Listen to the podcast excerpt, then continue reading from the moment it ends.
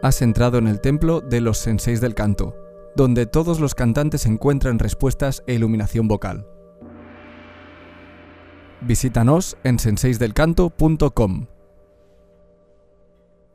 Estás escuchando el episodio número 104. Soy Carlos y voy a ser tu sensei para explicarte por qué deberías aumentar el volumen al cantar. Es muy importante ser capaz de vocalizar y cantar a poco volumen, porque eso te ayuda a crear coordinaciones musculares sanas. Esas coordinaciones son la base de todo, y es por donde debes empezar a entrenar si sientes dificultades al cantar y sientes que tienes que estar peleando con tu voz a cada momento.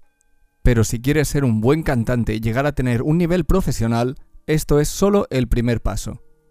Exigirle más volumen a tu voz cuando está preparada te ayudará a crear otro tipo de coordinaciones musculares diferentes igualmente sanas. Lo que ocurrirá físicamente es que utilizarás más grosor de las cuerdas vocales, concretamente activarás más el tejido muscular de estas. Esto te dará un sonido más lleno y más potente, y también hará que el timbre de tu voz en las notas agudas se parezca más al timbre de tu voz en las notas graves. Todo esto lo necesitarás para cantar la mayoría de estilos, y no solo los más agresivos como el rock o el metal, también para el pop o boleros, por nombrar algunos. Por otro lado, te va a dar mucha seguridad al cantar, porque si trabajas con muy poco músculo, es muy fácil que su actividad baje demasiado, haciendo que tu voz se quiebre. Es como si siempre estuviese pendiente de un hilo. Lo bueno de trabajar tus volúmenes fuertes es que te acostumbras a trabajar con más músculo, y ese músculo también puede estar a volúmenes bajos, por lo que este aspecto de tu voz también mejorará, Además de todo esto, tu memoria muscular va a ser mucho más fuerte, por lo que cada vez podrás pensar menos en cómo cantar y centrarte solo en cantar. Pero entiendo que puedas tener un poco de miedo a incrementar el volumen. Algunos de nuestros alumnos tienen miedo a trabajar este aspecto de la voz, concretamente los que han sufrido lesiones vocales en el pasado o los que tienen mucho miedo a lesionarse. Es comprensible y puede parecer lógico, pero es mucho más fácil sufrir lesiones si no entrenas tu voz a volúmenes altos también. Pero ojo, quiero hacer un apunte importante. Si tienes una lesión vocal ahora mismo, acaban de operarte o estás haciendo recuperación, no es el momento de trabajar a volúmenes altos. Solo es el momento de hacerlo si tienes la voz perfectamente sana. Pues bien, como te decía, ¿por qué practicar con un buen volumen evitará que te lesiones? Porque no puedes practicar con poco volumen y luego tratar de cantar a mucho volumen. Si al practicar no eres exigente con tu voz, tampoco puedes ser exigente al cantar. El problema es que si cantas rock, necesitas ese volumen y se lo vas a exigir a tu voz. Ahí tenemos un problema, porque tratarás de conseguir ese volumen a base de fuerza, que es precisamente el motivo número uno por el que aparecen las lesiones vocales. Visto así es muy lógico, ¿verdad? Pero ¿qué pasa si sientes dolor o molestias al subir el volumen?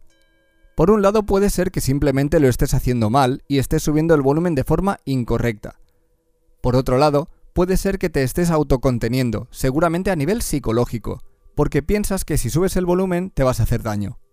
Esto provoca unas tensiones importantes que te están causando esas molestias o ese dolor, y simplemente tienes que permitirte probar y dejar ir las creencias de que cantar a mucho volumen es malo para la voz, porque no tiene por qué serlo si lo haces bien.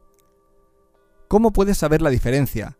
Con clases de canto necesitas a alguien que sepa lo que hace para que te guíe en este delicado pero necesario proceso.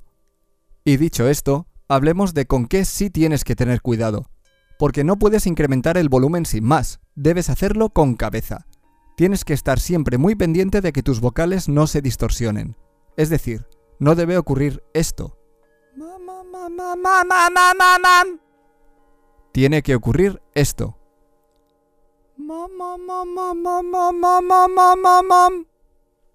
Si se distorsionan, puedes saber con toda seguridad que estás tensando músculos que no debes tensar. Esto es una de las cosas más difíciles de ver por uno mismo, e incluso hay muchos profesores que no lo tienen ni en cuenta. Tampoco tienes que permitir que tu voz suene airosa. Si cantas a poco volumen, tu voz lo puede aguantar, pero a mucho volumen no.